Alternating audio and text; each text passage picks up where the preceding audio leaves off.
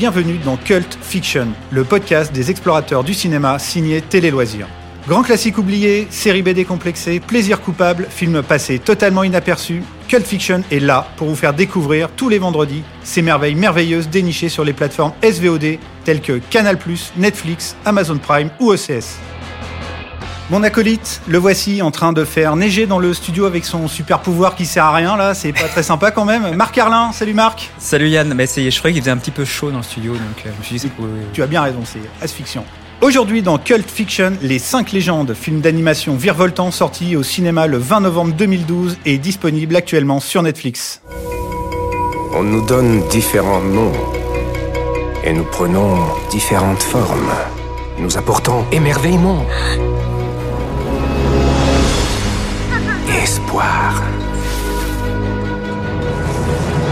Nous apportons joie et rêve. Nous sommes le marchand de sable et la fée des dents.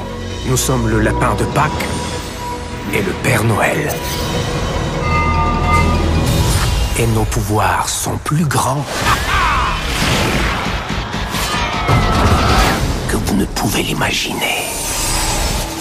Alors Marc, les cinq légendes, ça raconte quoi? Alors dans les cinq légendes, on suit Jack Frost, un jeune garçon solitaire, qui se découvre le pouvoir de provoquer la neige, le froid, même la tempête. Un jour, il est contacté par le Père Noël, oui, enfin tout est normal, hein, afin de l'aider à protéger les enfants du monde entier contre les menaces d'un esprit maléfique. Celui-ci, furieux que les enfants ne croient pas en lui, a décidé de transformer leurs rêves en cauchemars. Notre mission est de protéger les enfants du monde entier. Parce que tant qu'ils croiront à nous, nous ferons tout pour veiller sur eux. Mais Marc, ce Jack Frost, ce personnage folklorique totalement inconnu en France, c'est qui? Eh ben Jack Frost, effectivement, c'est un personnage qui est typique de la culture anglo-saxonne et qui est finalement assez peu connu en France. Euh, alors selon les contes qui s'en inspirent, il est soit représenté comme un elfe, soit représenté comme un jeune garçon. Bon, là, en l'occurrence, dans le film, c'est plutôt la deuxième option qui a été choisie. Il a des caractéristiques physiques qui rappellent l'hiver et la glace, puisqu'il a les yeux très très bleus, il a les cheveux très blancs, et c'est ainsi qu'il est représenté dans le film. Ouais, et en même temps, on peut rajouter qu'il a des pouvoirs un peu spéciaux. Il a à la fois espiègle, c'est-à-dire que c'est le personnage qui donne euh, le nez givré, les oreilles euh, givrées, mais c'est aussi un personnage qui peut tuer avec le froid. C'est un, c'est un personnage vraiment atypique et dans la légende, alors les, plus vieilles légendes, elles seraient vikings, et t'as aussi des références allemandes et euh, russes. Effectivement, il peut faire tomber la neige, mais il peut aussi produire du verglas. Donc du coup, ça peut être très dangereux, ça peut être mortel. Si on veut utiliser un raccourci un peu rapide, c'est l'équivalent masculin de la Reine des Neiges, mais en plus maléfique peut-être. Ça fait longtemps que j'existe. Mon nom, Jack Frost.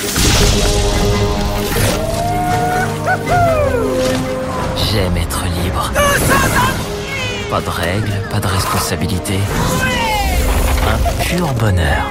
Et donc ce personnage de Jack Frost, l'écrivain William Joyce, qui est à la fois écrivain et illustrateur, l'a utilisé dans une série de romans qui s'appelle Guardian of Childhood, qui est très très connu aux États-Unis. Et euh, donc ce personnage est devenu le héros du film.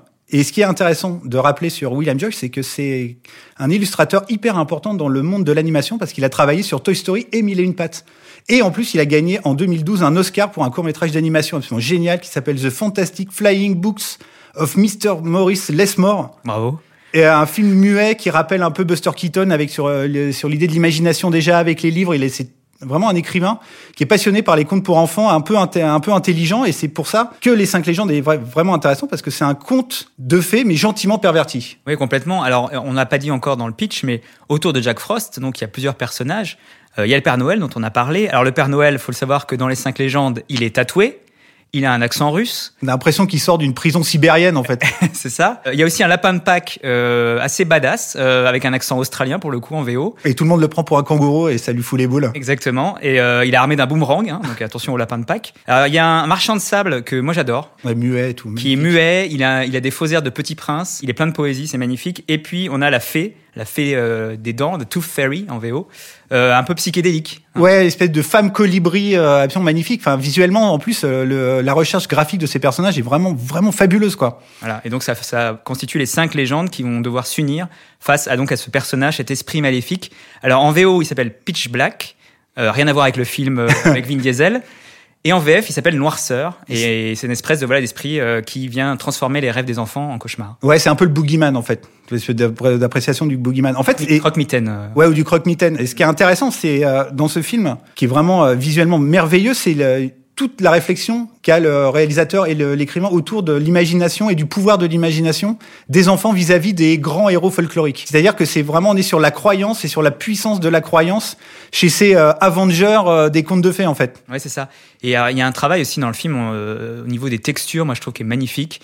Euh, les personnages sont vraiment beaux, les, les séquences d'action sont vraiment merveilleuses. Quoi. Enfin, il y a un côté vraiment féerique. Et en même temps, il y a cette idée magnifique au centre du film qui est en fait que quand un enfant cesse de croire dans un personnage mythologique, ce personnage cesse d'exister. Ouais, perd complètement ses pouvoirs, mais c'est une Voilà. idée absolument géniale. Et en même temps, il y a un côté tragédie quelque part dans le, le personnage maléfique qui, qui a envie de quelque part de se raccrocher aux enfants, mais en même temps de les dé- en les détruisant. C'est un truc, c'est c'est vraiment hyper intéressant, et Ouais, hyper intelligent. C'est très beau ça, parce qu'effectivement le, le méchant entre guillemets euh, est assez complexe là-dessus. Quoi. Enfin, c'est un méchant anglais avec l'accent anglais joué par Jude Law dans la version originale. Évidemment, tous les Anglais sont maléfiques. Ce rêve est terminé. La peur va enfin régner sur le monde. Jamais la menace n'a été si grande. Alors, nous nous battrons. Et alors, ce qu'on peut rajouter, euh, effectivement, tu en parlais tout à l'heure, c'est la mise en scène qui est absolument incroyable. C'est d'une fluidité. On est dans un vrai film d'action. On est vraiment la parabole avec les Avengers. Moi, je trouve qu'elle elle se tient parce qu'on est dans un vrai film de super-héros, de contes de fées, avec des scènes d'action hallucinantes et d'une fluidité de mise en scène absolument dingue. Et je tiens juste à préciser que le réalisateur, c'est Peter Ramsey. Et Peter Ramsey, c'est le réalisateur de Spider-Man New Generation en 2018 et il a eu l'Oscar du meilleur film d'animation pour ça. Et on sent vraiment le génie de ce mec, quoi. C'est un immense réalisateur de dessins, de films d'animation. Et en fait, il a commencé euh, en tant que storyboarder, donc il créait les storyboards pour des dizaines de films. Il a travaillé pour Spielberg, il a travaillé pour David Fincher, euh, il a travaillé même sur Independence Day. Et en termes de découpage, ça se sent, je trouve. Ah oui, mais c'est un, est vraiment remarquable à ce niveau-là. Ouais, t'as vraiment l'impression quasiment de voir un film live. Il y a une fluidité, c'est t'es jamais perdu et en même temps, et t'as un nombre de scènes de bravoure, t'as un combat de, de sable, d'animaux en sable entre le, le boogeyman et justement le marchand de sable, qui est d'une beauté. En fait, t'as l'impression que les graphistes, ils avaient découvert euh, la texture du sable au moment où ils ont fait le film, donc t'en as tout le temps dans le film. Mais c'est magnifique, c'est d'une poésie assez dingue. Et il avait aussi travaillé euh, sur euh, Monstre et Alien. Il avait fait un court métrage DreamWorks là-dessus. C'est un réalisateur vraiment, vraiment intéressant. Il émane du film une légèreté folle, une magie visuelle vivifiante, une atmosphère pleine de mystère qui ne prend jamais ses spectateurs pour des abrutis décérébrés. Tout à fait. Genre, tu, euh, penses à d'autres dessins animés, c'est ça? Ou euh, une firme aux grandes oreilles. Oh là là, arrête de taper sur. euh, donc voilà, non, c'est vraiment un, un film très beau euh, qui fonctionne, je pense, à- aussi bien sur les petits que sur les grands. Euh, moi, j'ai un petit bémol juste au début du film. J'étais un petit peu choqué par le, le- choqué, c'est un peu un, long terme, mais j'étais un petit peu euh, gêné par l'animation du Père Noël que je trouvais qui, euh, qui faisait un petit peu cinématique de jeux vidéo. Ah, d'accord, je vois ce que tu veux dire. Tu vois? Et après, ça se dissipe au, au fur et à mesure du film une fois qu'on qu'on apprend à connaître le personnage. Pour revenir à Jack Frost, ce qui est vraiment intéressant avec son personnage, c'est vraiment son origin story, où euh, le film commence là-dessus sur un drame. On sent c'est un enfant en train de se noyer et il devient, il devient un héros folklorique, il devient Jack Frost. Et donc c'est aussi son combat intérieur euh, pour accepter son statut de euh, sa perte de statut d'être humain et son, son statut de nouvelle légende. Enfin, c'est vraiment Oui, parce hyper qu'au intéressant. début du film, il ne veut pas participer en fait euh, avec les autres en fait, et il sait pas trop où est sa place. Et c'est aussi effectivement un film sur la quête d'identité. Et aussi, tu vois qu'il veut euh, être un enfant comme les autres. Il veut jouer avec les autres enfants, sauf qu'il a ces espèces de super pouvoirs qui sont à la fois une bénédiction puisqu'il peut euh, bah, offrir des euh, Une bataille de boules de neige Voilà, absolument des- géniale avec euh, tous les enfants et c'est là où il vraiment il commence à vraiment exploser, à comprendre un peu qui il est, mais en même temps il n'arrive pas parce que les enfants ne le voient pas et c'est une tragédie pour lui. Exactement. C'est à la fois une bénédiction et comme tu disais, euh, une malédiction quoi. Ouais. Et on peut aussi souligner qu'il y a un immense directeur de la photographie qui a travaillé sur le film, c'est Roger Dickens, un mec qui a travaillé sur Skyfall, Les Évadés, Fargo, The Big Lebowski, Wally. Sicario, Blade Runner 2049 et sur le 1917 de Sam Mendes qui va sortir. Donc c'est vraiment, alors lui c'est un carrément un génie du cinéma euh, qui a travaillé sur ce film et ça se sent aussi dans l'espèce de texture assez réaliste et d'une beauté visuelle euh, assez sidérante. Ça fait un bail depuis la grande tempête de neige de 68. En plein dimanche de Pâques. Me dis pas que tu m'en veux encore, si? Si, mais c'est pas pour ça que je suis là. Camarade voilà, Jack Frost Père Noël, ça alors Depuis le début du podcast, on vous dit à quel point ce film est, est merveilleux, et pourtant, il n'a pas vraiment marché en salle. Ah oui, mais c'est même un énorme bid. Le budget était quand même colossal, 175 millions de dollars. Et le recette monde, à peine 300 millions, et même pas 100 millions de dollars aux États-Unis. En France, il a quand même plutôt bien marché. Il Ouais. fait 2 millions 7 d'entrées, ce qui est quand même pas mal. Mais en fait, ce qui est, ça symbolise ce- cet échec quand même relatif du film. Les problèmes du studio à l'origine du film, qui sont les studios DreamWorks, qui sont des studios qui ont vraiment essayé pendant les années 90-2000 de trouver une troisième voie, une deuxième voie entre, entre Disney et Pixar. En fait, ils ont Ouais. essayé de trouver une troisième voie. Ils ont jamais vraiment réussi, alors qu'ils ont fait des films vraiment, vraiment excellents comme Eldorado ou Monstre contre Alien, voire même Fourmis. Mais en fait, ils étaient dans une espèce de grand écart impossible. C'est-à-dire qu'ils essayent à la fois de faire des dessins animés qui sont a priori pour enfants, mais avec un humour beaucoup plus adulte. En fait, DreamWorks, euh, pour moi, le problème, c'est que les franchises qui ont le mieux fonctionné sont peut-être les plus mauvais films. C'est-à-dire, je pense à Shrek, Ouais, Madagascar aussi. Madagascar, Kung Fu Panda.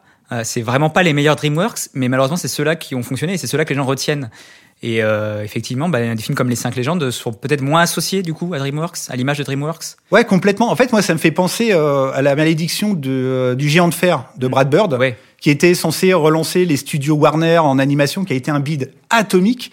Et maintenant, le film est carrément considéré comme un chef-d'œuvre euh, du cinéma d'animation américain parce que Brad Bird a explosé. Et je pense qu'avec euh, le, vraiment le triomphe du réalisateur de- des, euh, des cinq légendes, avec le triomphe euh, artistique, pas forcément public de Spider-Man, je pense que ce film va vraiment être évalué et à sa juste valeur. C'est un immense film. C'est même un des meilleurs DreamWorks, je pense. hein. C'est vraiment magnifique comme film.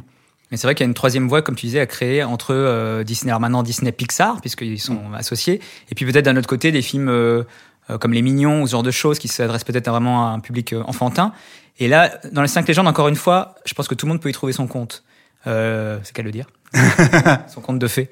Euh, vraiment, il y a un côté adulte en même temps dans les rapports entre les personnages, euh, dans ce que travaille le film euh, de plus sombre, on va dire. Et, Ouais. et puis en même temps, il y a la, la magie visuelle, quoi. La, Ah c'est clair. la, la, la, la rapidité, la fluidité du film qui fait qu'on s'ennuie jamais. Ah oui, c'est vraiment un film merveilleux. Et maintenant, DreamWorks, ils sont vraiment perdus dans une espèce de décadence artistique et de cynisme mercantile là, avec euh, Kung Fu Panda 25, euh, Dragon euh, 35, enfin les pingouins de Madagascar. C'est euh, Ah, moi, même- j'aime bien Dragon pour le coup, mais euh, Ouais, c'est un- ils, ils- pareil, ils ont, ils ont réussi à trouver un truc avec, mais maintenant ils font aussi Baby Boss ou les, euh, Ouais. les trolls. Hein, ça, c'est DreamWorks, c'est vraiment artistiquement complètement décadent. et ils ont pas fini de le faire vu que ce genre de film cartonne. Enfin, Baby Boss, c'était un énorme carton mondial. Pour résumer tout ce qu'on vient de dire avec un talent proprement folklorique, je dois dire, Les Cinq Légendes, c'est un conte de fées gentiment irrévérencieux et plein d'humour, une mise en scène ultra spectaculaire, un graphisme étincelant, une réflexion subtile sur le pouvoir de l'imagination. J'espère que les Yetis t'ont bien traité. Ouais, j'adore être fourré dans un sac et balancé par un portail magique. Ah, tant mieux C'était mon idée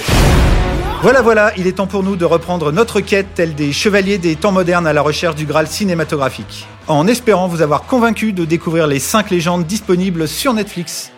On se retrouve la semaine prochaine pour parler d'un film complètement différent. Salut Marc Salut Yann, salut tout le monde et bonjour chez vous. Vous pouvez retrouver Cult Fiction sur les plateformes Deezer, SoundCloud, Pipa, Podcast Addict et Apple.